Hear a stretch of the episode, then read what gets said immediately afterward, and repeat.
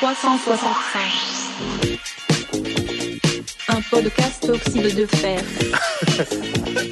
365 jours, 365 épisodes. C'est pas du tout trop, c'est ça qui est bien. Présenté par Thomas, Oui, c'est moi. Yvan, Ouais, chelou l'ambiance. Étienne Je regardais des films pas ouf. et Florian. Oh Banger, banger, banger, banger. Eh bien, bonjour à tous, bonjour à toutes et bienvenue dans ce 365 du 3 août. Le 3 août, c'est maintenant. Oh là là, on est en plein milieu de l'été. Oh là là. la chaleur. La chaleur de l'été Eh les gars, sur les à l'italienne. Mmh. D'ailleurs, c'est quoi votre parfum préféré Gelato. Euh, bah, en glace italienne ou en glace tout court En glace. En glace, moi, franchement, je sais que tout le monde n'est pas d'accord avec ça, mais menthe. L'été, Oh, c'est la menthe. Ta gueule, Quoi ta gueule. Menthe chocolat. Merde. C'est tellement de rafraîchissant. Aucun goût, t'as de une, palais, de une putain Et de toi, merde. Flo Moi, c'est le goût WhatsApp.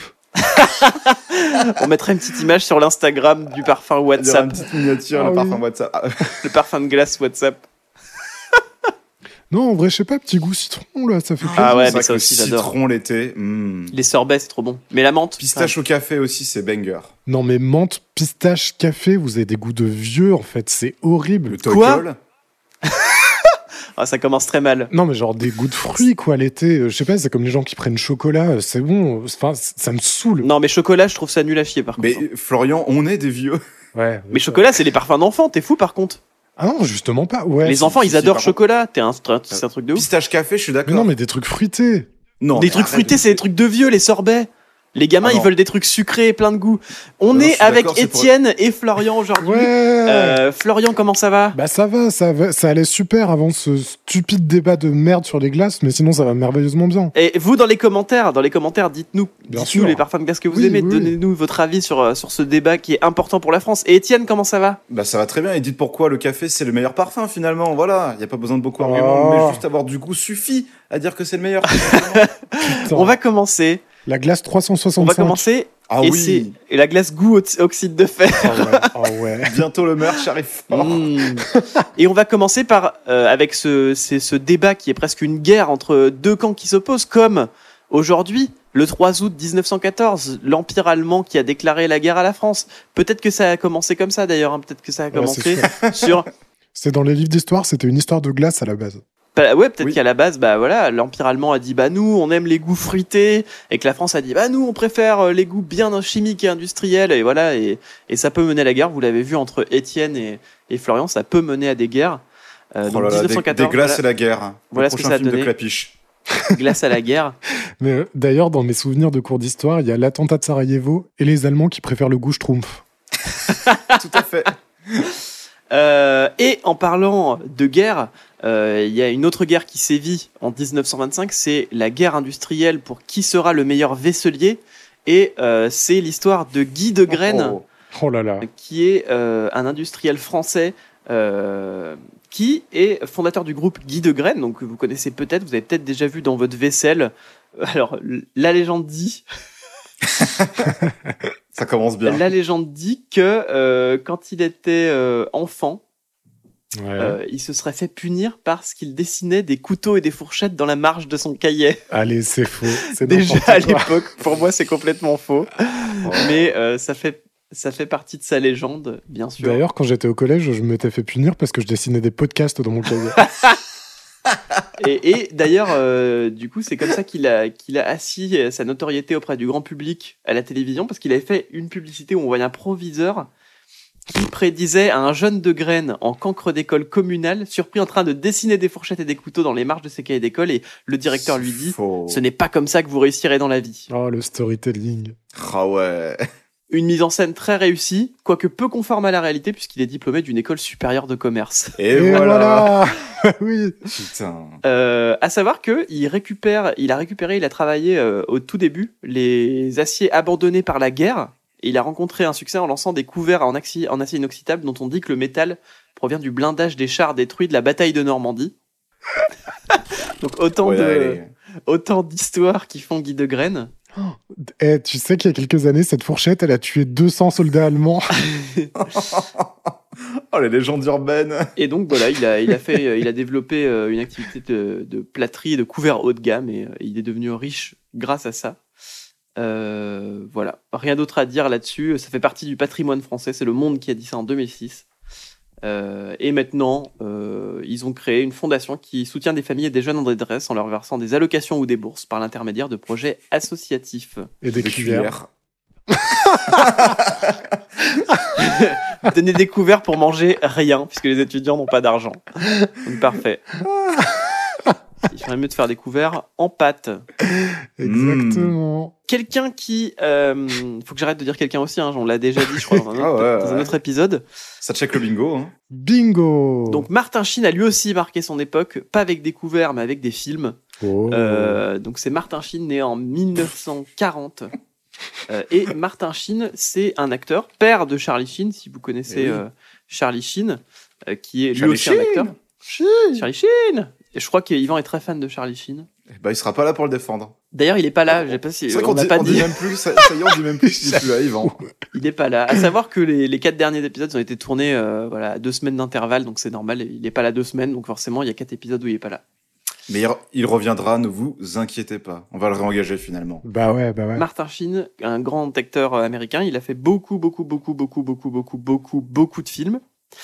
Et euh, d'ailleurs, bon, on va faire une petite estimation. À votre avis, dans combien de films et séries est-ce qu'il a pu jouer? Oh putain. Euh, deux têtes comme ça, je dirais 237. Bâtard Merde, Ah qu'il avait pas vu. écrit, putain.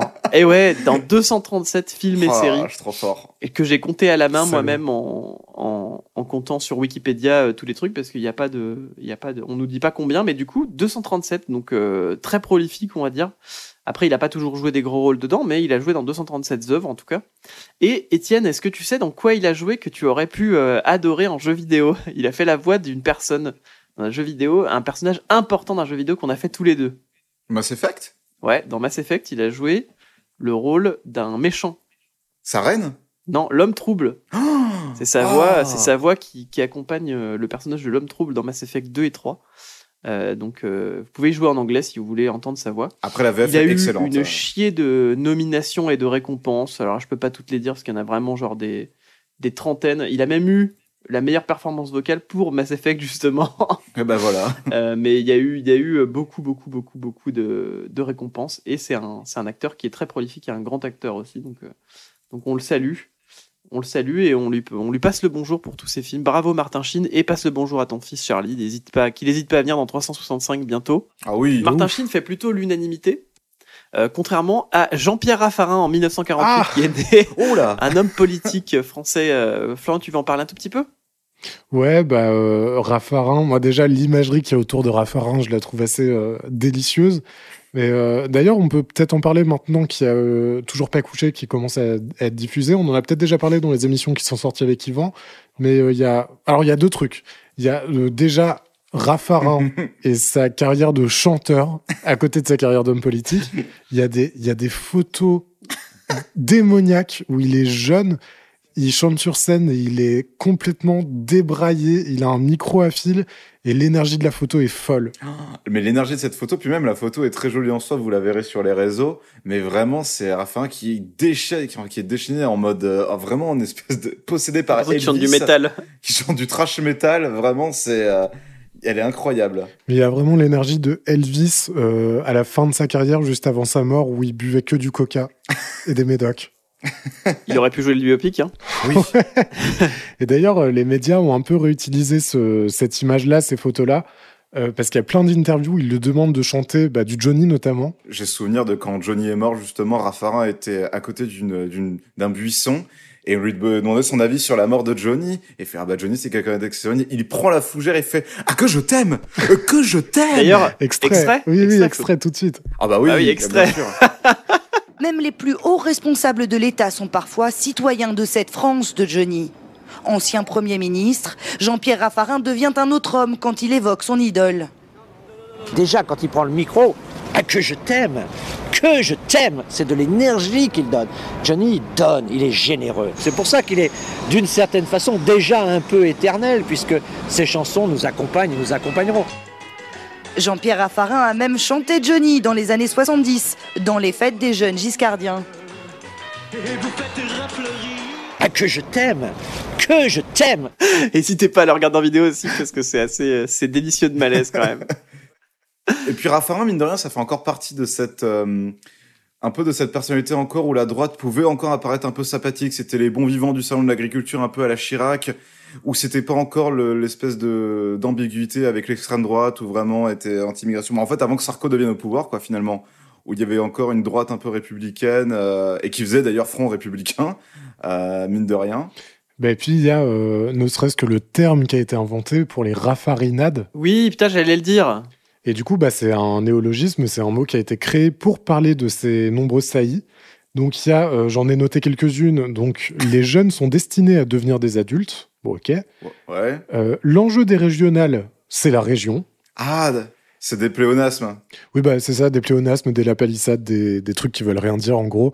Et notamment euh, pour parler du référendum en 2005 sur, le, sur le, la Constitution européenne, il a dit en parlant en anglais Win the yes needs the no to win against the no.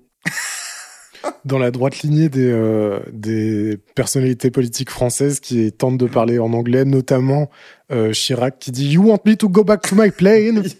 Bah, ou Hollande avec To do what we want to do. Ou Sarkozy qui dit euh, Comme on dit à Clermont-Ferrand, step by step. Oh, tu l'as très bien fait. Et, euh, et du coup, Raffarin, c'est aussi, euh, étant donné qu'il était Premier ministre euh, à cette époque, euh, la journée de solidarité. Oui. Donc c'était en 2004, après la canicule de 2003, qui s'appelle d'ailleurs en, en entier la journée de solidarité envers les personnes âgées et handicapées. Et donc euh, c'était, euh, c'est un jour travaillé par tous les employés salariés de France, mais pas payé. Et l'État récupère les bénéfices euh, pour euh, traiter justement euh, tous les coûts liés à ce genre d'événement, la canicule, et en prévision des canicules qui pourraient arriver par la suite. Et à l'époque, l'État a récupéré 2 milliards. Encore aujourd'hui, c'est effectif et c'est toujours à peu près autour de 2 milliards, plus ou moins, mais aujourd'hui, c'est sur le bon vouloir de l'entreprise et du salarié. Sauf dans le service public, Oui. euh, et Thomas le sait, tu vas pouvoir nous en parler, où c'est encore Mhm. obligatoire aujourd'hui. Effectivement, euh, bah ouais, le, la journée de solidarité, bah voilà, on, on comprend à quoi elle sert, mais on la maudit, puisque du coup, il y, a un- il y a un jour où on travaille complètement gratos, et euh, comme euh, bah, dans les mairies, on bosse euh, tous les jours, euh, on bosse toujours de la semaine, bah, fait- généralement, on vient un samedi de week-end, ou, euh, etc. On se et, puis, solidaire euh, un peu. et on bosse gratos. Mais je suis solidaire, hein, voilà, je, je le fais. Je le fais, et avec plaisir, je viens. euh, Merci Jean-Pierre. avec un grand plaisir, comme vous pouvez l'entendre, j'ai un grand plaisir à venir. Merci Jean-Pierre Raffarin. Mais du coup, euh, Raffarin, quand il a fait ça, il a été euh, détesté par l'opinion publique, il a chuté dans les sondages. Et la critique qu'on retrouve le plus, c'est bah, en gros, euh, si l'État veut récupérer 2 milliards, il y a 10 000 autres endroits où le récupérer euh, à la place de la poche des travailleurs. Donc euh, voilà pour ça. Heureusement qu'il a chanté Johnny derrière. Ah bah heureusement, sinon on n'entendrait plus parler de lui. hein. N'hésitez pas à aller voir la, la page des raffarinades euh, sur Wikipédia. Ah ouais, c'est trop. Il y, a, il, y a, il y a toute la liste des raffarinades qu'il a pu faire et c'est euh, c'est assez, euh, ouais, c'est assez délicieux quoi. C'est c'est- c'est à lire euh, comme un petit bonbon. Hop là, je me prends une petite raffarinade là. Bah, en vrai, on peut le faire à la fin des émissions avec les Oh, dictons. un dicton? Mais oui, Ah ouais Ah, je suis très très Il y chaud. en a pas 600. Hein. ouais, mais il y a des jours où il n'y a pas grand chose. Franchement, ça peut être marrant. Ouais, Bah, ouais, et on, on le met en même temps que les dictons et vraiment fait et la raffarinade du jour? Bah allez, petit vote de l'association. Euh, qui se prononce pour? Ah ben on Ah, vote bah, oui. Je Allez, vote oui, bien sûr. Eh ben, je vote pour également. Euh, à la majorité, cette décision est actée. Banco, c'est vendu. Euh, Jean-Pierre Raffarin était connu aussi pour être un, un excellent chanteur et une bête de scène, tout comme Colette, qui est morte en 1954, le 3 août.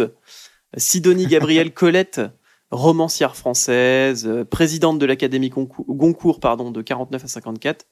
Euh, C'est une femme incroyable, Colette, Euh, et une femme, attention, bourguignonne. La la la la la la la la la la la la la la la la la la la la la la. J'étais perdu parce que je t'entends en même temps.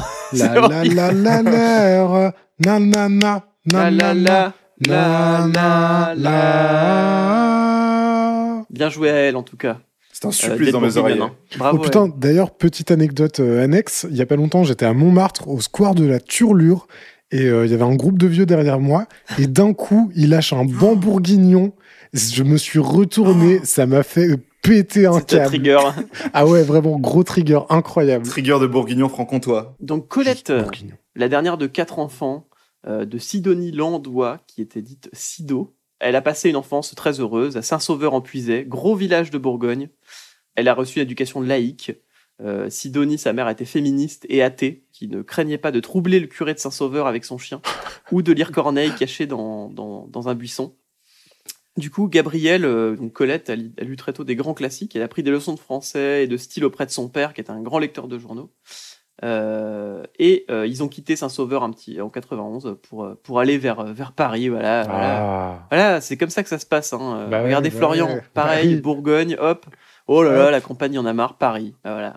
Dans la Ça sent pollution, dans le... Ça sent pas le fumier, ça sent juste la pollution, voilà. Oh, ça va. Donc, euh, adolescente, Gabrielle, elle a rencontré un certain Henri Gauthier-Villard, séducteur compulsif qu'on- que tout le monde appelait Willy, euh, et qui entretenait entre Séducteur compulsif, c'est harceleur, on est d'accord. Oui, oui, bien Enfin, sûr. C'est vraiment un- ne pas l'appeler comme ça. Hmm. À ce moment-là, il, a une liaison, il a une liaison avec euh, la femme d'Émile Coll, qui est dessinateur, animateur et réalisateur français. Il a rencontré Colette, il se marie en 93, en 1893 à Châtillon-sur-Loing. Euh, donc Willis, lui, c'est un critique musical assez beau, hein. influent. Et loin. euh, il est, le- il est euh, propriétaire d'une maison d'édition et du coup, il introduit sa jeune femme dans les cercles littéraires et musicaux, euh, où Gabriel fait sensation avec son accent rocailleux de sa Bourgogne natale. Tu m'étonnes. et du coup, lui, il est super surpris par les dons d'écriture de Colette. Et du coup, il l'utilise comme prête-plume. Euh, le premier manuscrit de Colette, il date de 93. Elle était inconnue dans le monde littéraire à l'époque, et du coup, elle signera Colette Willy jusqu'en 1923. Euh, elle, pu- elle publiera des chroniques musicales dans La Cocarde. C'est un petit, euh, c'est un petit truc musical qui est, dirigé par Maurice Barrès. Et Willy il engage aussi Colette à écrire ses souvenirs d'école, signés de son seul nom. Donc euh, ça apparaît sous ce sous pseudonyme Willy, alors que c'est ses souvenirs à elle en fait. Ah ouais. Et du coup c'est le livre qui s'appelle Claudine à l'école, ensuite il y aura Claudine à Paris, Claudine en ménage, Claudine s'en va. Et ils se séparent en 1906, et elle écrira, elle signera de son nom la fin de la série des Claudines avec La retraite sentimentale Oh. qui parlera très mal de son mari d'ailleurs. En 1902, elle est, elle est la première à, à suivre la mode des garçons. Elle coupe ses cheveux nattés, elle fait une coupe euh, garçonne et elle se euh, libère de la tutelle de Willy.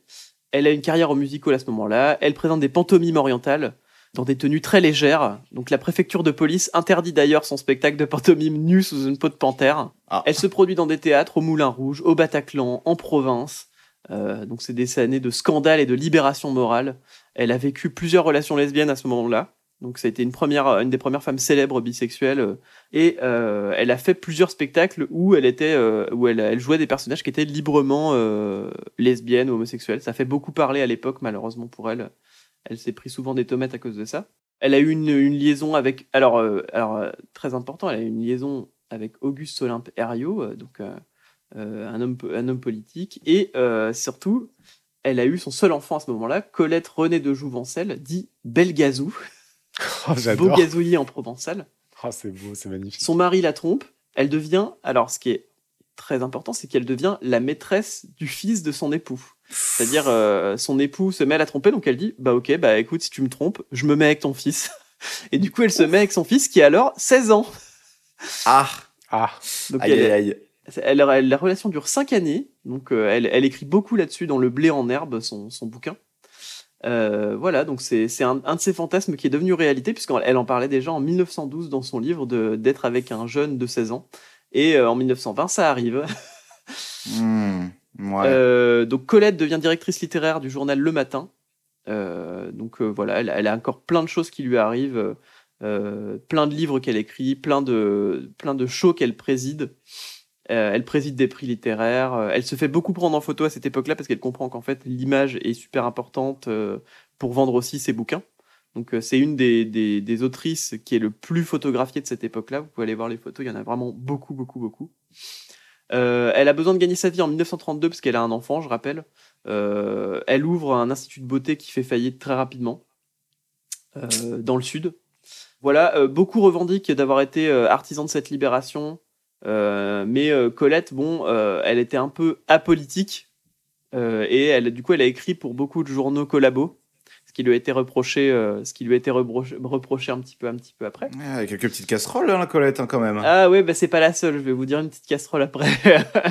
Donc on Oh. aurait préféré se passer vu que voilà, on se dit, bah Colette c'est une féministe. Colette elle est quand même, euh, voilà, elle est quand même, Ah elle, non. a, elle a acté, elle a été quand même euh, une femme bisexuelle, euh, elle a montré devant tout le monde qu'elle était lesbienne, euh, etc.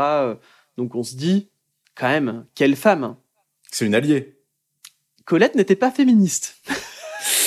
Elle a déclaré en 1910 Les suffragettes me dégoûtent. Savez-vous Oh. ce qu'elles méritent, les suffragettes? Le fouet et le harem. Et en 1927, elle répond à Walter Benjamin qui lui demande La femme doit-elle participer à la vie politique? Elle répond Non.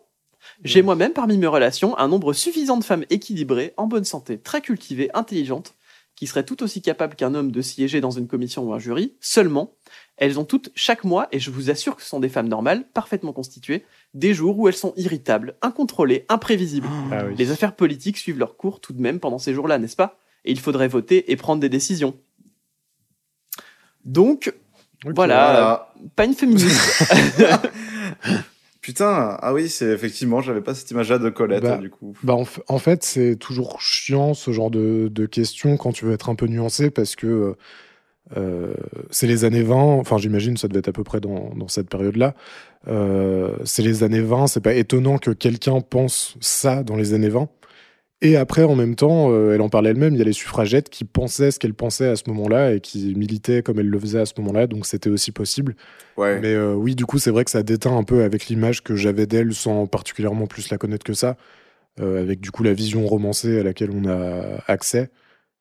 Mais en même temps, juste le fait de se, de s'afficher en relation homosexuelle à cette époque-là, c'est déjà une forme de militantisme. Donc, c'est, je comprends, c'est compliqué.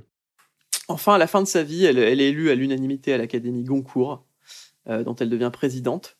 Euh, elle écrit également pour Elle, Marie-Claire. euh, et en 52, elle, a- elle interprète son propre personnage dans le documentaire qui lui, que lui consacre Yannick Bellon. Donc n'hésitez pas à regarder. C'est elle qui joue son propre rôle dans Colette, Ah putain, le documentaire qui est devenu un classique du genre. ça doit être intéressant. Ce sera son seul rôle d'ailleurs dans un truc filmé. Voilà, elle meurt le 3 août 54 euh, au 9 rue de Beaujolais, donc si vous voulez aller visiter. Il y a un refus de l'Église catholique de faire un enterrement catholique à cause de sa réputation sulfureuse. Euh, et la France l'honore. Colette est la première femme à laquelle la République a accordé des obsèques nationales. Et oui, mesdames et messieurs, première femme à avoir des obsèques nationales. Elle est enterrée au Père-Lachaise, à Paris, 4 division, pour ceux qui veulent aller coller des autocollants oxyde de fer sur sa tombe. Sa fille repose à ses côtés, aussi au Père-Lachaise. Waouh. Voilà pour Eh Colette. ben, Et d'ailleurs, je, je le dis, il y a actuellement euh, un spectacle qui est en train d'être construit euh, sur Colette, donc un espèce de, de spectacle qui raconterait sa vie, euh, qui sera un mélange de musical et de théâtre, qui est en train d'être monté par Léna Bréban, qui a eu 5 Molières en 2022. Et euh, du coup, elle est en train de faire un spectacle sur Colette, donc je pense que ça va être assez grandiose. Je sais pas si elle parlera du fait que euh, Colette n'était pas féministe, euh, mais en tout cas, j'ai hâte de voir ce spectacle et voilà, financé par l'Espace des Arts de Champs-sur-Saône. Le- Bravo. Le, Oh là là, la Bourgogne. le théâtre, ça vous gagne. Bah, il faudrait, faudrait que ce soit un biopic honnête, tu vois. Faut pas parler des travers, des qualités des travers des gens, quoi. Et si c'est un pan important de l'histoire, surtout qui est méconnu, oui, il faut parler de euh, vraiment les suffragettes, elles méritent le harem et le fouet, quoi, tu vois. Donc, euh, si c'est vraiment ces mots, euh, C'est drôle qu'elle ait eu, qu'elle ait été aussi importante dans l'histoire du féminisme euh, en euh, montrant euh, qu'on peut être une femme qui aime les femmes, euh, en mettant ça en avant et tout dans ses œuvres et dans son musical. Et à côté d'être aussi euh, effectivement réfractaire au fait que les femmes euh, participent à la vie politique et tout, c'est intéressant. mm. Ouais, bah c'est pour ça que tout à l'heure euh, je disais, je disais ça. En fait, c'est, bah c'est pas du tout les mêmes paradigmes qu'aujourd'hui, quoi. Oui, c'est ambigu à nos yeux, mais peut-être qu'à l'époque c'était peut-être moins perçu comme euh, absurde et ambigu. Et bah c'est pas le même contexte, quoi. Ouais, c'est Mm. intéressant. Ça pourrait être sympa justement de montrer ça dans, un, dans une œuvre ou dans du théâtre et tout, c'est hyper intéressant. Aujourd'hui, notre équivalent, c'est Mathieu Delormeau. Mais c'est vrai, c'est totalement ça. Un mec qui dit on peut être homosexuel et fier et qui dit sur les plateaux ouais euh, là ils font les folles euh, etc. euh, on veut pas on veut pas de ce- cette homosexualité là à la télé. LGBT, euh, Putain, Delormeau, le Colette du 21e siècle, quoi. oh, Quel enfer. Hâte de voir le biopic de Mathieu Delormeau du coup en comédie musicale. Hâte de voir qui va jouer euh, Cyril Hanouna dans ce biopic. oh là là. Jérém Star dans son propre rôle. Et c'est tout pour, euh, pour Colette. Là, on est dans, Merci, on est dans, Thomas. on est dans la Merci musique hein, beaucoup. entre Jean-Pierre Raffarin et Colette, et maintenant James Hetfield, Oh là chanteur là et guitariste rythmique américain du groupe Metallica, qui a, je pense, une vie aussi sulfureuse que Colette, et qui a autant de hargne en lui que Jean-Pierre Raffarin. Oh, ah ça, il en a de la colère, Lord James. Je vais me concentrer sur, euh, le- je vais séparer l'homme du groupe, puisque Aïe, aïe, euh, pour la simple pour la simple et bonne raison que euh, le groupe, il y a énormément de choses à dire et James Hetfield, il y a quelques petits trucs à dire, mais voilà. Donc là, je vais juste parler de James Hetfield, donc cofondateur du groupe Metallica. Donc lui et Lars Ulrich, donc James est euh, guitare euh, rythmique et euh, Lars est le batteur. Donc tous les deux fondent le groupe euh, Metallica. Donc c'est James qui faisait une petite annonce pour trouver un batteur dans un groupe euh, donc en Californie.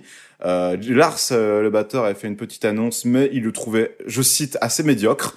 Donc du coup, euh, ne trouvant personne, il refait passer un entretien à Lars qui cette fois-ci s'est dit bon bah écoute, il y a personne, allez vas-y un banco, tu peux venir.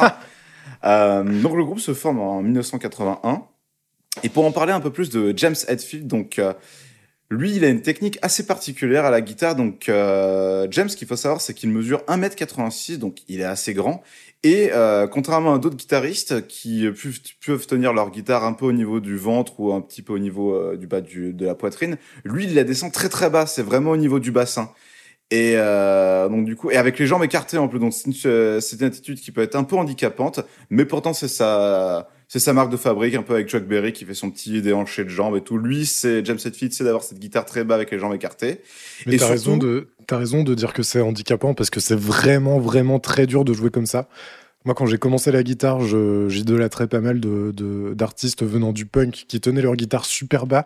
Et le jour où j'ai eu une sangle et que je pouvais jouer debout, j'ai essayé.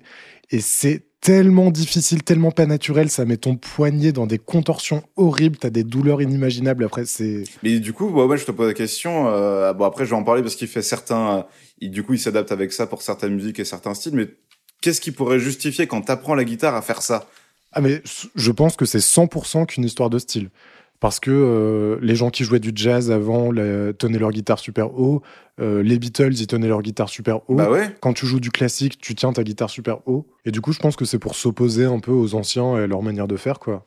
Et même les bassistes, ils les ont super basse, la, bah, la basse. Ah ouais, ouais, de ouf, clairement. Après, je, je dis que c'est un petit peu des, un petit joueur, James Hetfield, parce que eux, à leur époque, les ZZ Top, ils faisaient carrément tourner la guitare. Donc, euh, Oui, oui c'est vrai. Oui, bon, écoute. Hein, donc là, ça, c'est la vraie. Désolé, mais ça, c'est la vraie classe. Allez Bah. voir sur YouTube, il y a des compiles des ZZ Top qui font tourner leur guitare. C'est, euh, c'est un- c'est très impressionnant. Et d'ailleurs, il y en a un des deux qui est mort et l'autre bah, continue à faire des tournées, du coup, euh, hommage euh, aux ZZ Top. C'est plus que cranche, Z Top. euh, Zito. Zitop. Il est italien, en fait. J'espère qu'il fait toujours tourner sa guitare en hommage, bien sûr. Ah bah ouais. Pour revenir à James Hetfield, du coup, euh, ce qu'il faut savoir aussi, c'est qu'il ne joue quasiment euh, qu'en allée. C'est-à-dire, il fait qu'un seul coup de médiator vers le bas. Et, euh, et il le fait quasiment pour toutes les chansons de Metallica. Et les seules chansons pour laquelle il fait des allers-retours, donc avec le médiator, c'est pour les chansons euh, Fight euh, Fire with Fire et la fin de One, donc qui dépasse les 200 euh, BPM. Et donc, du coup, qui a un rythme ultra, ultra vénère. Et d'ailleurs, euh, il tient son médiator là aussi encore une fois d'une façon originale, donc il le tient en le tenant à trois doigts avec donc le pouce, l'index et le majeur. Ah, ok. Et du coup, euh, sa main, euh, ça se positionne un peu comme un tube avec euh, du coup, euh, enfin que euh, mettez votre euh, votre pouce index et majeur, et donc euh, vous voyez comment ça tient, donc ça fait un espèce de tube et c'est comme ça qu'il faisait avec euh, son médiator. D'accord. Ce qu'il faut savoir un peu sur sa vie perso, c'est que euh, en politique, il est libertarien, il est opposé au contrôle des armes, mais favorable à la peine de mort. Ah, Oui, yes quoi, encore On fois, l'adore. Vraiment, le spectre de, euh, de la politique aux États-Unis, ça peut être euh, très étrange. Ouais. Euh, ce qu'il faut savoir aussi, c'est qu'il est fan de skateboard et il s'est fracturé le poignet deux fois euh, Ah. pendant euh, des tournées. Et vraiment, donc la première fois, c'était en 86 où il a dû se faire remplacer à la guitare par le euh, John Marshall, où du coup, il était uniquement au chant. Et au 92, donc, il a eu un nouvel accident. euh, donc cette fois-ci, c'était pyrotechnique, où il explose donc où euh, l'effet- un effet pyrotechnique explose littéralement sous ses pieds. Donc ça l'a grave brûlé à la main et au, au bras gauche, au visage et au dos. Donc il a été Putain. vraiment euh, transporté à l'hôpital. Donc ça a mis en pause Putain, la vache. Ouais ouais, ça a mis en pause du coup un peu euh, la tournée euh, du bon James. Il a eu comme évidemment tout bon, euh, tout bon personnage euh, de trash metal ou de metal des problèmes d'addiction avec euh, l'alcool. Et donc du coup, euh, il a eu une cure de désintoxication en 2019, donc ce qui a provoqué un report de la tournée donc du groupe en Australie et en Nouvelle-Zélande. Et aujourd'hui, il dit ça va, c'est cool. Ça va, ça va, c'est cool. Ça va, c'est cool, ça veut pas dire que c'est fini. hein. Et puis voilà, donc dans les influences de James Hetfield, donc encore une fois que de James, c'est pas de euh, Metallica en général. Il y a donc euh, sa principale source, c'est avant tout Aerosmith où il est ultra fan, mais on peut aussi dire Motorhead avec qui ils sont super potes, euh, Lemmy et Motorhead. Et d'ailleurs Motorhead aura fait des reprises de euh, Metallica, donc la très bonne Enter.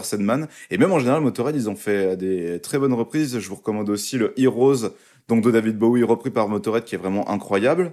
Dans les influences de James, on peut aussi retrouver Black Sabbath, euh, Diamond Head, Iron Maiden, Queen, ACDC, euh, Alice Cooper, etc., etc. Et euh, et puis voilà. Et puis y a eu, ils ont été intronisés donc au Rock and Roll euh, Hall of Fame de 2009. Et puis de toute façon, voilà, Metallica, c'est même les gens qui n'aiment pas le métal, il y a toujours plusieurs mélodies que les gens aiment, surtout le Nothing Else Matter qui est très euh, qui est très euh, qui est très doux, qui est pas très trash metal et donc du coup c'est la plus connue. Et puis voilà, bah on parlera plus tard de Metallica en détail, mais en tout cas voilà pour la vie du bon James.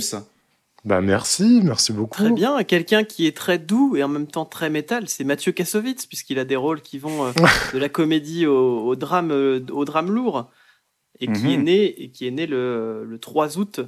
Euh, Bon anniversaire, Mathieu. Acteur, réalisateur, producteur de cinéma, scénariste, fils de Peter Kassovitz, qui est aussi acteur et producteur français. Euh, il a été César du meilleur espoir masculin pour Regarde les hommes tombés. Il a réalisé La haine euh, la même année et il a reçu trois Césars, dont celui du meilleur film, meilleur montage pour ça. Bah, film de Et il est très connu aussi pour euh, Le Bureau des légendes, où il joue en personnage principal le rôle, le rôle de Guillaume de Bailly, alias Malotru. Moi, j'ai vu euh, Le Bureau des légendes saison 1 et 2 et je le trouve tout simplement, tout bonnement incroyable dedans. Il est très très bon, je trouve. Bah, il, est, il est connu pour tout ça, mais aussi et surtout pour enculer le cinéma français. Bien sûr. Ah bah D'ailleurs, ça. il est, il est boxeur aussi. hein. Il, a, il a fait des combats au Centre international de Deauville. Mais il a fait un film euh, où il fait du sparring qui s'appelle justement littéralement euh, Sparring. Ah, je savais même Et pas. surtout, euh, ce qui est important de noter avec Kassovitz, c'est qu'il a fait un, un nanar et aussi son plus grand échec. Donc, euh, c'était après, euh, après 2000 et après les Rivières pourpres. Kassovitz, il va y avoir une première expérience un peu de film hollywoodienne avec euh, Babylone euh, AD. Et donc, euh, le film d'anticipation de science-fiction avec Vin Diesel. Et ça aussi, je vais pas en parler maintenant parce que ça mérite vraiment un sujet euh, très long. C'est en fait tous les déboires de ce film, tous les problèmes qu'il y a eu. Donc, c'est un film euh, de science-fiction. Donc, avec Vin Diesel où ça s'est extrêmement mal passé. Il y a aussi Mélanie Thierry, Michel Yeo. Euh, Ah ouais. Et il a dit un truc, et ça, je tenais quand même à le dire avant de rentrer dans le détail. Il a dit en 2015, donc en parlant de Babylon AD, donc d'ailleurs, il y a des documentaires aussi qui parlent de de tout le tournage, de tout, euh, tout ce qui était foireux. Mais Kassovitz a dit en 2015, je cite, et je cite avec tous les guillemets du monde, Ah oui. je ne suis pas homophobe, mais Ah, je peux te dire que Vin Diesel, c'est un petit PD. Si tu as un problème avec lui, tu peux aller le provoquer. Tu ne risques rien. Le mec n'est capable de rien. Vin Diesel regarde ses films et se trouve extrêmement bon tireur d'élite, extrêmement bon parachutiste. Il y croit. Lorsque donc euh, voilà. Waouh. Euh, donc il allait au clash euh, constamment et voilà. Je vous tease un petit peu les futures euh, chroniques sur euh, Babylon AD. En tout cas, sachez-le, euh, c'est une merde. Oh, Et voilà pour Babylon AD. Qu'est-ce qu'on peut dire savoir d'autre que sur Bon bah, sur Mathieu Kassovitz, moi j'ai des petits trucs à dire quand même. Qui est en 2009 dans Ce soir ou jamais, il a, il a quand Wow. même donné des théories du complot sur les attentats du 11 septembre qu'il a Ah défendu. oui, c'est vrai. Il avait été critiqué de la pire extrême droite antisémite américaine. Et euh, il avait porté plainte pour diffamation publique et euh, il avait participé, euh, accompagné par Jean-Marie Bigard, à un débat sur, Oh, sur pour défendre son point de vue. Donc pour dire par qui il était. en 2009, il a dit que Ben Laden n'était pas responsable des attentats du 11 septembre. Et en Vous 2011, le il avait et en, en 2011 sur Twitter, il a dit j'encule le cinéma français, allez vous Bah faire oui. baiser avec vos films de merde. Quel putain de sanguin. Euh, sur Twitter, il s'était réjoui de la condamnation du facho Alain Soral et il s'est rendu au Liban juste après pour rencontrer Ah oui. Thierry Messant, un proche de ce dernier. Ouais, mais il est hyper ambigu, Donc, en fait, c'est trop chiant. Ouais, Mecha Kirst. Euh, et voilà, il, est, il est tout le temps entre deux, tu sais pas trop. euh, T'as l'impression que des fois il essaye de redorer son blason et par moments il craque et il dit une dinguerie. Ouais, c'est exactement Euh, ça. C'est plus fort que lui. C'est plus fort que lui, ouais, t'as l'impression. Donc euh, voilà. Il a aussi dit sur, euh, sur Twitter que les policiers étaient des bons à rien et des bandes de bâtards parce qu'ils avaient, euh, ils avaient saisi 7 grammes de résine de cannabis euh, dans un hôpital. Des gens, qui se, des gens qui prenaient du cannabis pour se soulager et il, il avait dit que c'était des rien et des bâtards.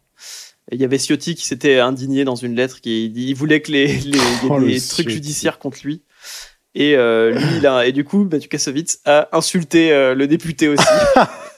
Bah voilà, il là, a été condamné cool. pour injure publique à une amende de 1000 euros et a versé 1 euro de dommages intérêts à chacun des 17 agents qui ont porté plainte contre lui Oh, Oh, bah par le alors. tribunal collectionneur de Paris. 1 euro. Euh, la pièce, je la garde perso. hein. ouais, Euh, à, la, à la barre, il avait regretté la susceptibilité des policiers qui ne l'avaient pas voulu blesser. Et il a dit J'ai été éduqué beaucoup dans la rue. La bande de bâtards, ce n'est pas une insulte, je l'utilise aussi pour les amis. Il a, a-t-il expliqué. oui. Il a, il assuré qu'il subissait des violences policières depuis l'âge de 25 ans et qu'il se bat dans ses films pour prôner un Bah respect oui. mutuel entre jeunes et forces de l'ordre. Le mec, il a C'est réalisé. ça qui est la incroyable, il dit tout et son contraire toutes les 10 secondes, c'est assez dingue. Et, et paradoxalement, il est très complotiste et tu peux te dire, bah, il a été un, un anti-vax, ça doit être un anti-vax pure souche, pure souche, pardon. Et bah, pas du tout. Il était vraiment, euh, quand il y a eu les manifs anti-pass, lui, il était vraiment euh, très en colère contre sa manif, en mode, ceux qui gueulent contre les vaccins sont des gens qui sont en vie parce qu'ils ont été vaccinés. Donc, il est pro-vax, c'est ce qui peut être étonnant avec, euh, du coup, ces théories un peu complotistes. Donc, ouais, vraiment très. non, mais il est euh, très bizarre ce gars. Enfin, un spectre un peu étrange, euh, Kassovitz. Bah, du coup, moi, euh, sur euh, cette affaire-là, on a la jurisprudence, ok, il a payé un bal pour euh, chaque flic, mais je suis chaud pour que ça devienne légal d'insulter Eric Oui. Alors, ça, je suis bien d'accord. hein. Et par contre, je suis, moi, je suis, hyper, je suis hyper fan de l'acteur, je trouve qu'il joue très très bien. Ah non, mais il est trop fort, c'est un génie. Mieux que Vincent Et Cassel. je l'ai vu dans. Alors, j'ai j'ai halluciné parce qu'il n'y a pas longtemps. J'ai regardé un. euh, Ma, ma femme voulait absolument que je vois au moins une fois dans ma vie euh, le cinquième élément. Ouais. Euh, et euh, je l'ai regardé. Et il y a un moment, il y a une fenêtre qui s'ouvre. Il y a euh, Bruce Willis euh, qui ouvre une fenêtre. Et il y a Mathieu Kassovitz avec un chapeau horrible, futuriste, et qui hurle. Et qui est juste un drogué malfrat qui essaye de de- d'arnaquer Bruce Willis. Et il se barre en courant. Et je dis, mais c'était Mathieu Kassovitz et oui, et tu le revois jamais dans le film, tu le vois juste 5 secondes et il est horrible, bon caméo. il joue très très mal et, euh, et c'est terminé. Ah putain, je. Euh, N'hésitez pas à revoir cet extrait de Mathieu Kassovitz, son meilleur rôle dans, euh, dans un film de Besson, Jean-Merde Besson, On d'ailleurs, tous par, Besson. par ailleurs. hein. Indépendamment de ça. D'ailleurs, euh, film, euh, film pas si bien finalement. Oh, quand même. Bon, fou, non, En, euh, les, les personnages féminins c'est une catastrophe. Et, euh, et le, le film, il tient à rien. Je sais pas si tu l'as revu récemment, mais il y, y a rien dans le film en fait. Il y a rien du tout. À part l'esthétique qui est hyper intéressante, euh, le film, le scénario est catastrophique. Ouais. Et euh, il y a une multiplicité de méchants. Les personnages, tu rentres dans aucun détail. C'est vraiment genre euh, du divertissement bête et méchant. euh, Il y a vraiment rien, il y a vraiment rien d'intéressant dedans. je. Ouais, je vois ce que tu veux dire, ouais. Je te fais confiance, je suis vraiment pas dans un mood pour défendre Besson ou tout ce qui l'entoure, donc euh, je dis oui. Et à même, tout. même ma femme, effectivement, qui, adorait le film et qui l'a, qui l'a Ah vu oui. quand elle était plutôt jeune, elle l'a revu récemment. Et euh, elle m'a dit, mais en fait, c'est vraiment pas si bien, euh, cinquième Ah ouais, élément. ouais, effectivement, le revoyant maintenant, tu vois tous les trucs. Et puis, en plus, en sachant qui est Besson, et euh, tu vois encore plus les problèmes avec les femmes euh, dans ce, dans Ah ce bah film. ça.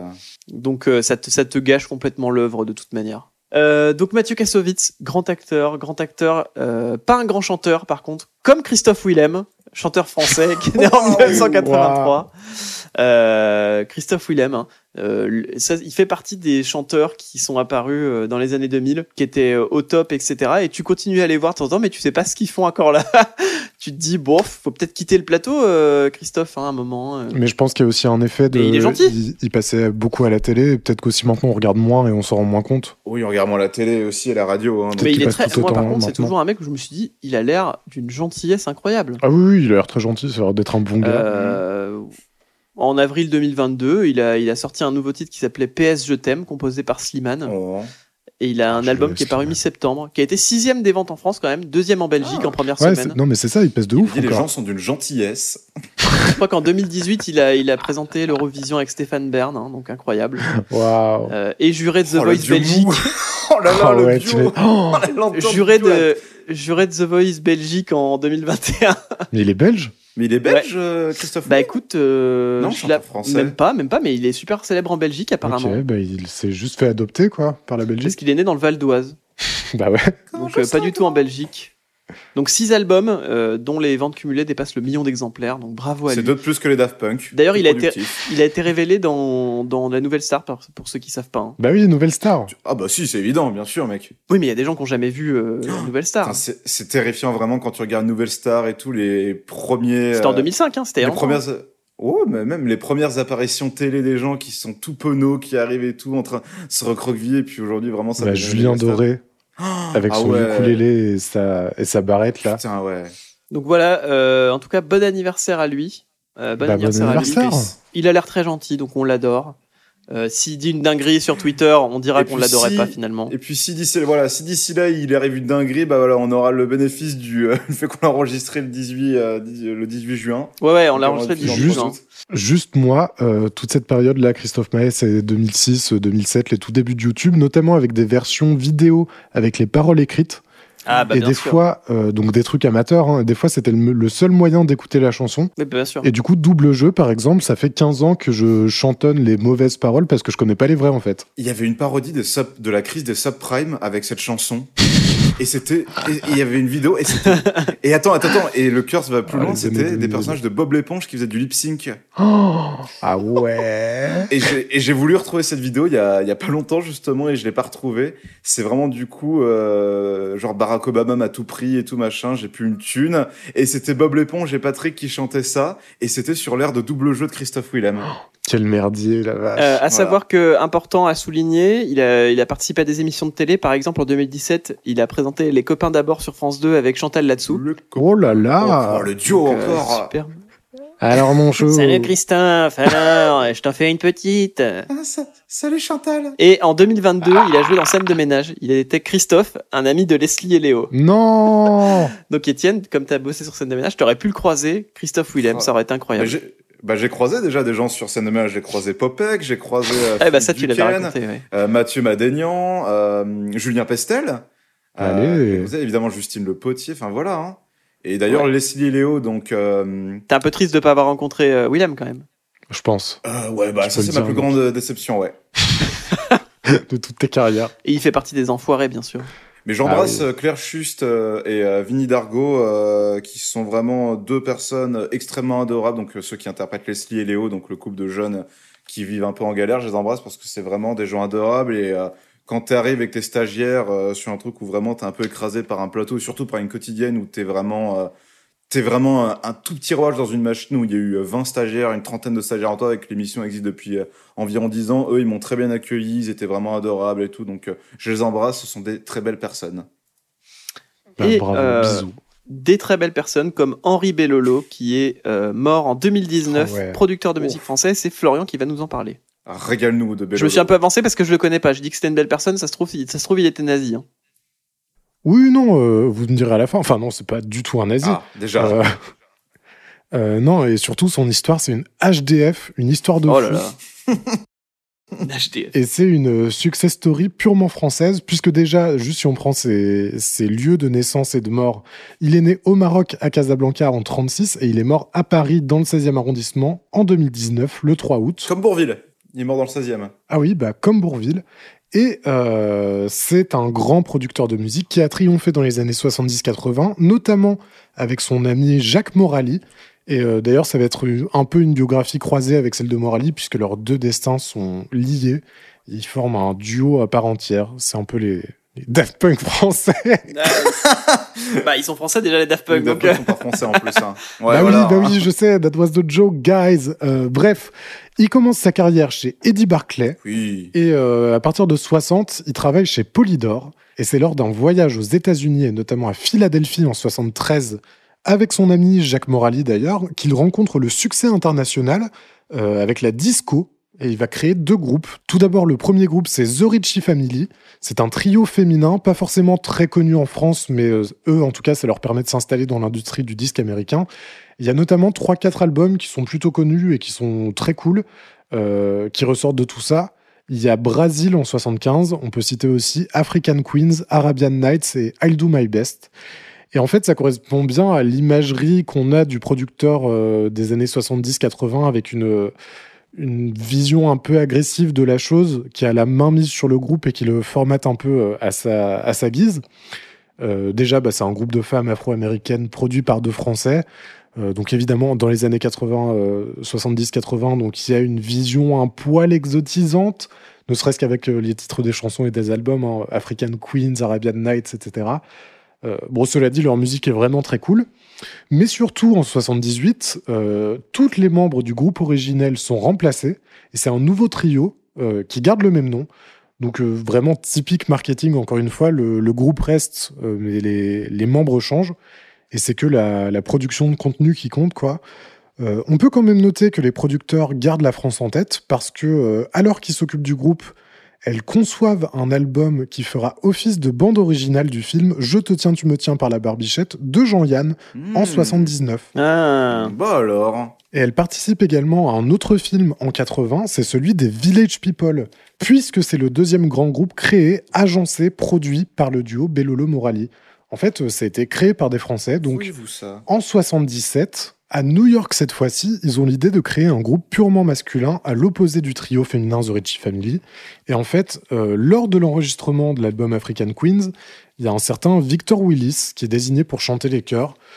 Euh, lui, au même moment, il se produit à Broadway dans la comédie musicale The Wiz.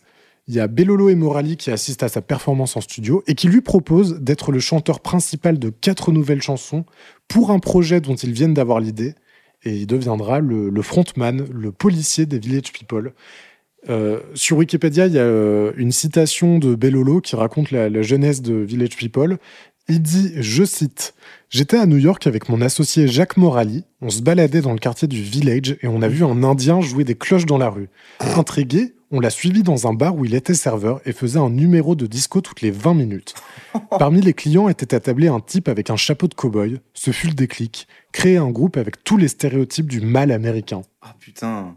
Et en fait, ça va même plus loin, puisqu'il s'agit clairement de stéréotypes, euh, certes masculins, certes américains, mais surtout apparentés à la culture homosexuelle, euh, et notamment inspirés de toutes euh, les représentations et l'esthétique euh, un, un peu fantasmatique, fétichiste, homo-érotique des années 60-70, euh, Oui. avec ouais, l'esthétique cure moustache. Quoi. On peut d'ailleurs citer les dessins de Tom of Finland, qui ont participé à l'émergence de cette contre-culture.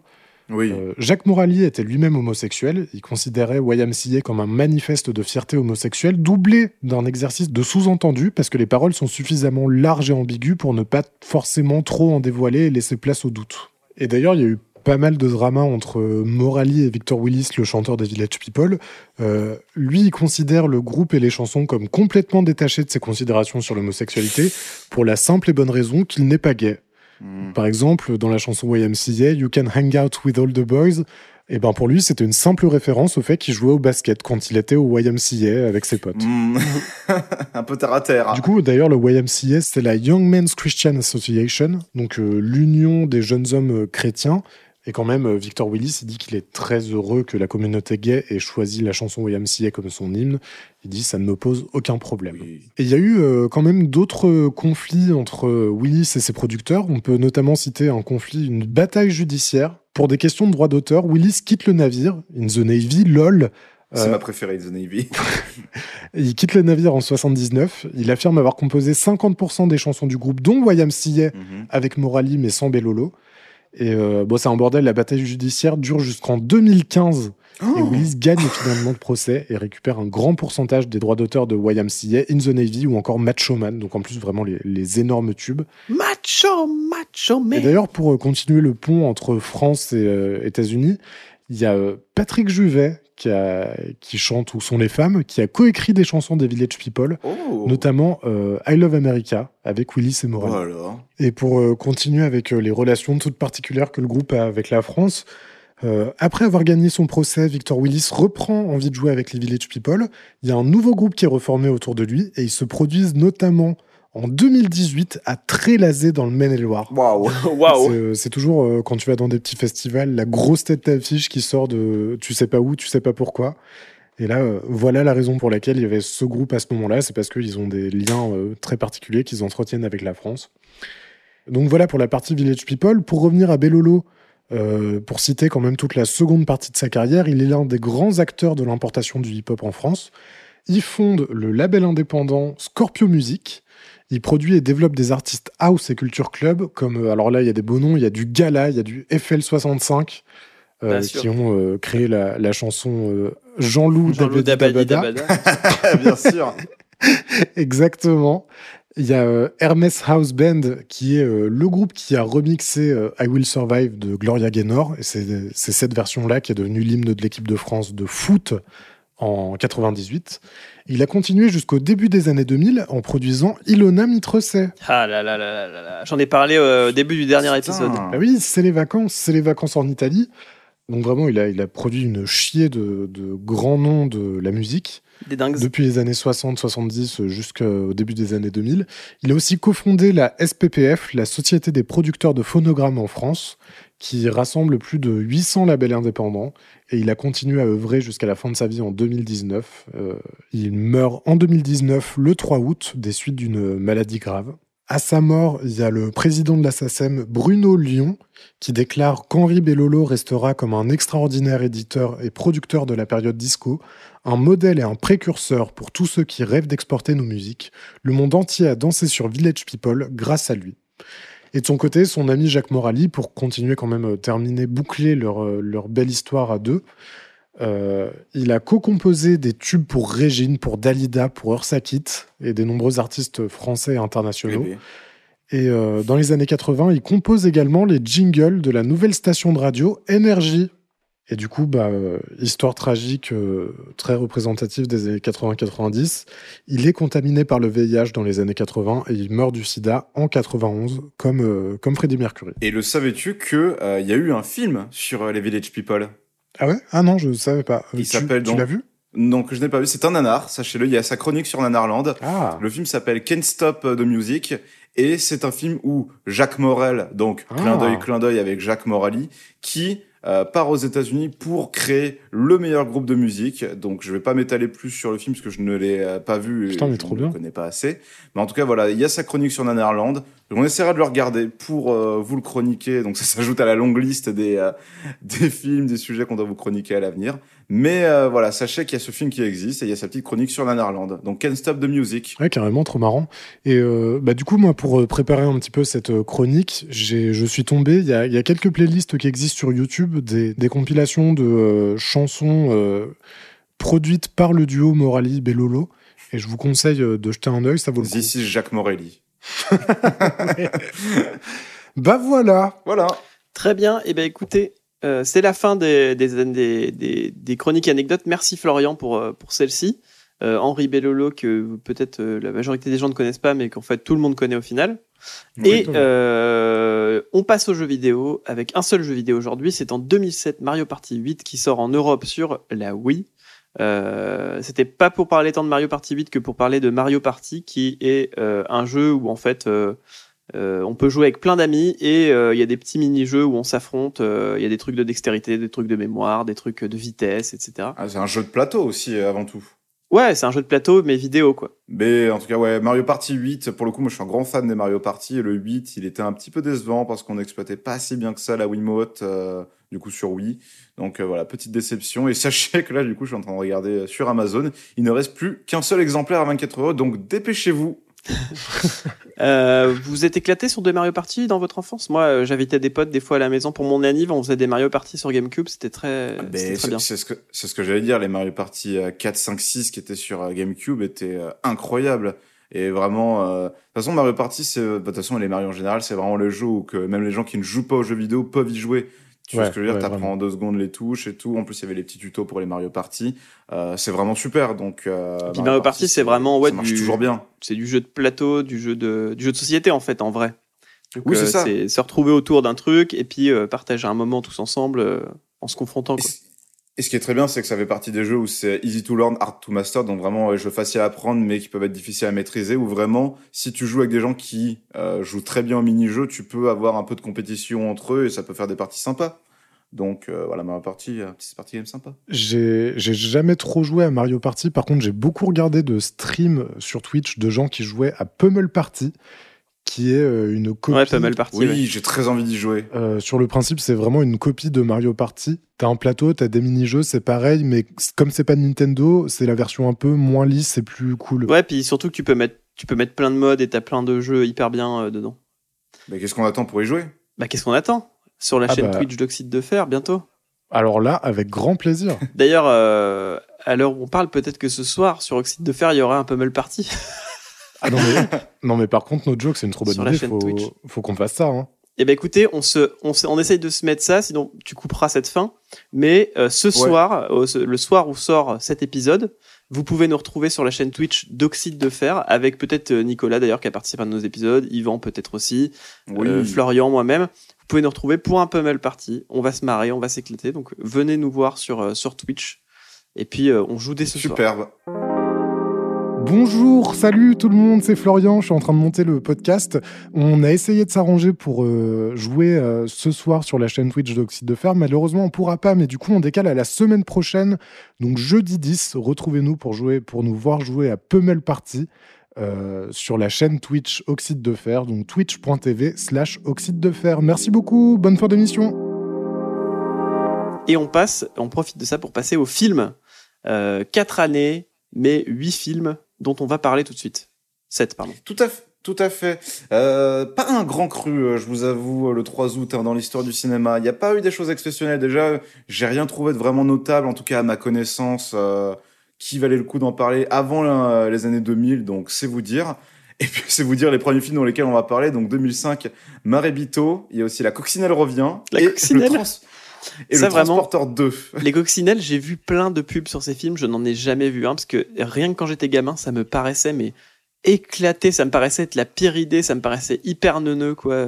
C'était Oh là là. populaire grâce au dessin animé, mais c'est vrai que moi j'avais les VHS euh, Coccinelle. Ah, moi, j'avais rien, euh, J'ai jamais rien vu. Mais j'ai jamais eu envie Ouais. non plus, quoi. En tant que Ouais, gamin, bah, tu vois, des fois, t'as t'as euh, des envies quand tu vois des pubs, jamais la coccinelle. En vrai, la coccinelle est assez mignonne. Enfin, je veux dire, c'est une voiture qui a vraiment une gueule. Et puis, du coup, il y avait un espèce d'affect quand tu voyais des coccinelles dans la vraie vie. Tu disais, Ouais, bah, c'est une voiture qui vraiment a naturellement un grand sourire, tu vois. C'est des tout petits yeux, des tout petits phares avec un grand sourire. Franchement, ça marchait bien. Pour La les gros bébés cadom, pour moi. Ok. Euh, 2011, on a. oh Attends, le Transporteur on a 2, des choses à dire sur le Transporteur 2 ou pas? Jamais de la vie. Le, le transporteur, c'est le film avec Darry Cole, c'est ça? Bien nul, en tout cas, le Transporteur 2. Petit ganaillou Petit On gamin. fait fur, petit ganaillou. Oh, Ça, c'est vraiment mon, mon joker quand euh, j'arrive pas à sympathiser avec des 40-50 nerfs. Je fais une imitation d'Harry Cole et vraiment, je suis accepté tout de suite. Euh, 2011, on a les Schtroumpfs. Voilà. Voltige. Et ça, par contre, je pense que c'est le meilleur film de, euh, de ce jour de euh, cette journée du 3 août. On a le Super 8 de J.J. Abrams. Euh, qui est un film complètement hommage euh, bah, à tout l'univers de Spielberg, au E.T., aux rencontres du troisième type, avec euh, mon crush d'enfant, donc Elle Fanning. Et, Mhm. et puis voilà, je vous recommande Super 8 qui est exceptionnel. En parlant de films pas exceptionnels, euh, 2016, on a le Suicide Squad de David Ayer, dont on est allé voir tous les trois en, en Bourgogne avec Thomas et Yvan. Et d'ailleurs, on était, Alors- on a fait Chalon-Dijon juste histoire pour de voir fou. Suicide Squad. Non, bah c'était pas, c'est pas, c'est pas pour ça exactement.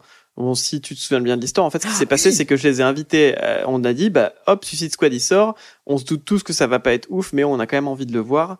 Les Euh, critiques étaient déjà on se horribles. dit, on va aller hein. le voir. en pleine conscience. On va aller le voir à, on va aller le voir à Chalon-sur-Saône. Donc on se dit, juste avant, on va aller manger un truc rapide parce qu'on n'a pas trop le temps. Donc on va manger un kebab. Sauf qu'on a mis une heure à être servi. Donc le film, forcément, il a commencé sans nous. Donc on s'est dit, bon, bah, on a vraiment envie de voir le film. Tant pis. On va faire une heure de route pour aller jusqu'à Dijon, payer le péage, l'autoroute et tout, juste pour aller voir ce film. On est allé le voir et c'était une des pires séances nanardesques que, que j'ai vécues en dehors des nanarlandes. En VF. Euh, hein. en si VF, bien sûr. Euh, En VF, c'est la VF qui nous a causé beaucoup de rire et de, de répliques qui sont devenues cultes dans notre groupe après, euh, qui étaient Oui. qui.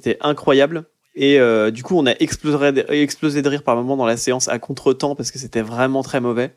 Je trouve toujours que le film est extrêmement mauvais. Le, le reboot euh, est très très bien par contre de de euh, James Gunn. de James Gunn. Euh, j'ai beaucoup, j'ai beaucoup aimé. J'ai trouvé très drôle. J'ai trouvé que c'était vraiment le film qu'on aurait dû avoir à ce moment-là.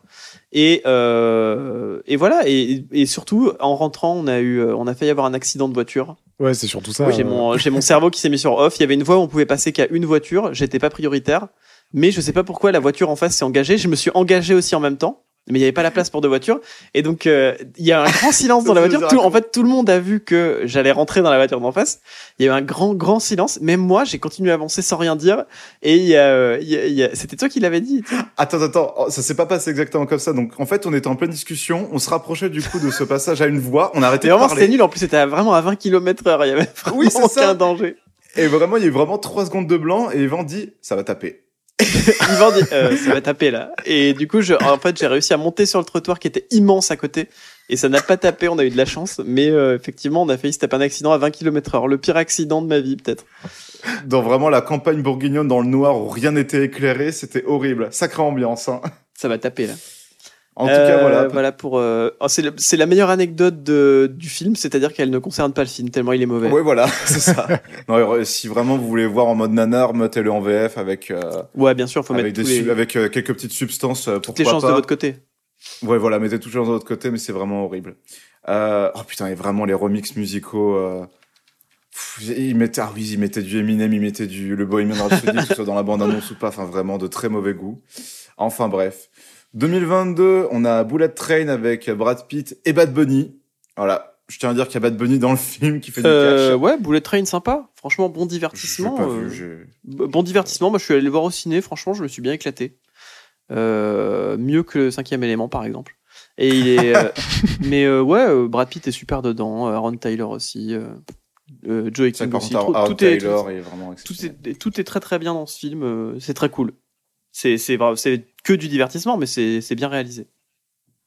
Et la même année, donc 2022, on a l'année du requin, donc avec euh, Cadmerade. Aïe aïe aïe. euh, Ça aussi, je l'ai vu malheureusement.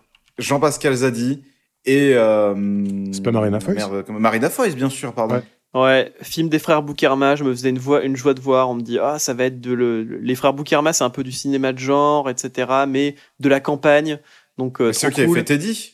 Ouais, ouais, ils avaient fait euh, le truc du loup-garou aussi. euh, comment ça s'appelle euh? Bah, Teddy. Oui, Teddy, pardon. Oui, et ils en avaient fait un autre, je sais plus comment il s'appelait. Et euh, Willy Premier. Ouais, c'est ça. Comédie française. Et donc, du coup, je me disais, en plus, avec Jean-Pascal Zadi, que j'adore, Marina Foïs, que j'aime bien aussi, euh, Cadmerade, bon, bah, il peut faire des trucs cool aussi, ça se peut, c'est possible. Et en fait, le film est vraiment le cul entre deux chaises. C'est pas de l'horreur, et toutes les passages, tous les passages d'horreur sont vraiment ridicules. Et euh, les passages comédie sont, sont pas tous réussis non plus. Donc, euh, c'est vraiment un film qui a le cul entre deux chaises, mais, euh, mais assez, assez sympa à regarder quand même. Et tu sens chez les frères Boukerma, ce que moi j'aime bien par contre, c'est que tu sens la France dedans. Tu vois, ils ont, ils arrivent à capturer un truc que les autres arrivent pas à capturer. vraiment un truc de campagne. Ils ont des acteurs qui, tu vois, tous les figurants, ça a l'air d'être des vrais gens de euh, de la campagne. Tu vois, ça a pas l'air d'être des acteurs qui jouent les gens de la campagne. Et du coup, c'est hyper intéressant. euh, c'est hyper, c'est hyper intéressant. Mais bon, malheureusement, c'est un échec ce film. Il est vraiment pas, Mais il est vraiment pas ouf. hein. Tu vois Teddy qui se passe vraiment dans les Pyrénées, vraiment la figuration, ou même euh, Teddy, le personnage principal qui est joué par Anthony Bajon. Euh, c'est vraiment la France profonde, quoi. Effectivement, il y a, ça transpire la campagne, ça transpire l'odeur du fumier, pour reprendre les mots de Flo. Mais, mais voilà, quoi. En tout cas, ouais. Mais l'année du requin, pas ouais, ouf. pas, pas forcément à voir, mais euh, regardez Teddy. Teddy était peut-être plus réussi, je pense. Parce que euh, avait des moins grandes ambitions, je pense. Oh ouais, puis Teddy, après, c'est symptomatique du film indépendant qui a marché, donc du coup, on leur a donné, bah, avec des acteurs que personne ne connaît, et c'est un film indépendant, ça a plutôt bien marché. C'était distribué par euh, Jokers. Et après, ils se sont dit, bah, vas-y, Teddy, c'est un petit film indépendant qui a bien marché, on va mettre le, le gros lot avec, bah, trois acteurs ultra bankable, donc Cadmerade, Marina Foïs et Jean-Pascal Zadi. Et bah voilà. mais ils n'ont pas marché, les moyens donc, de leurs ambitions pour l'instant, je pense, malheureusement. On verra le prochain. Le prochain, exactement. J'irai voir le prochain, ça c'est sûr. En tout cas. Ouais, du coup, je suis curieux, j'irai voir aussi. Et bah écoutez, c'était le dernier, le dernier film de cette, euh, de cette journée. Euh, On va pouvoir passer au prénom du jour. Donc, euh, d'ailleurs, je tiens à signaler que c'est la, jour, la troisième journée internationale de la semaine mondiale de l'allaitement maternel après les 1er ou 2 août. Donc, bonne fête à l'allaitement maternel. Bah, let's go. Ah oui. Bonne troisième journée internationale à l'allaitement maternel.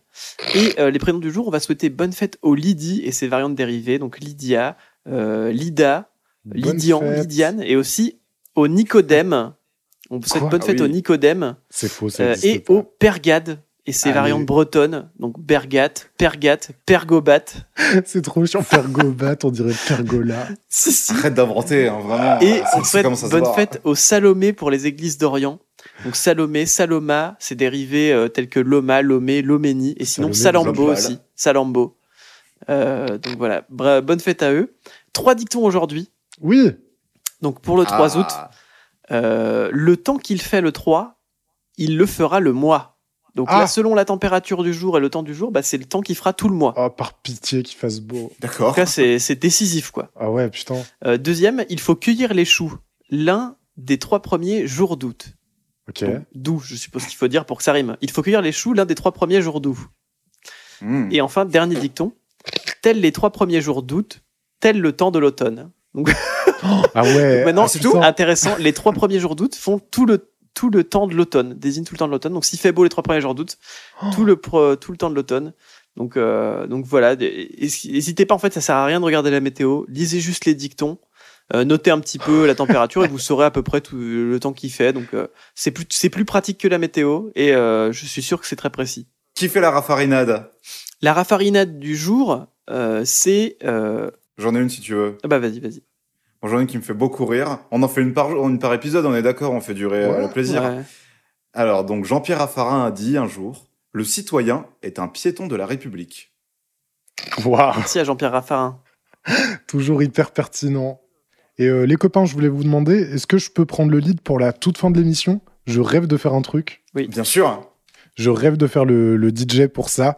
Euh, on a parlé dans les dictons du mois d'août, le mois d'août, et moi je voudrais qu'on se quitte en chanson avec une chanson incroyable d'Arne Vinzon qui s'appelle Tempête du mois d'août. Oh là là Bah voilà, vous êtes sur Oxyde de Fer, vous venez d'écouter 365 et on se quitte en musique avec Arne Vinzon, Tempête du mois d'août.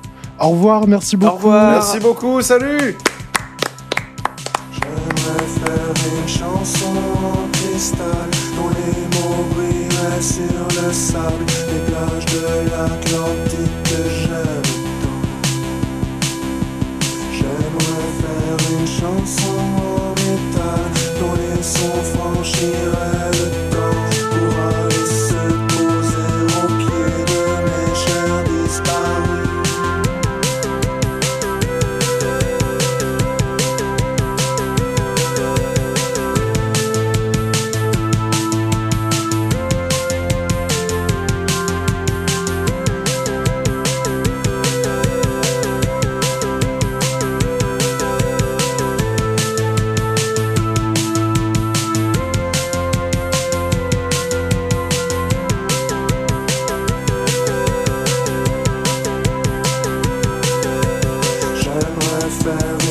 chanson incroyable. Dont le sens inconnu toucherait le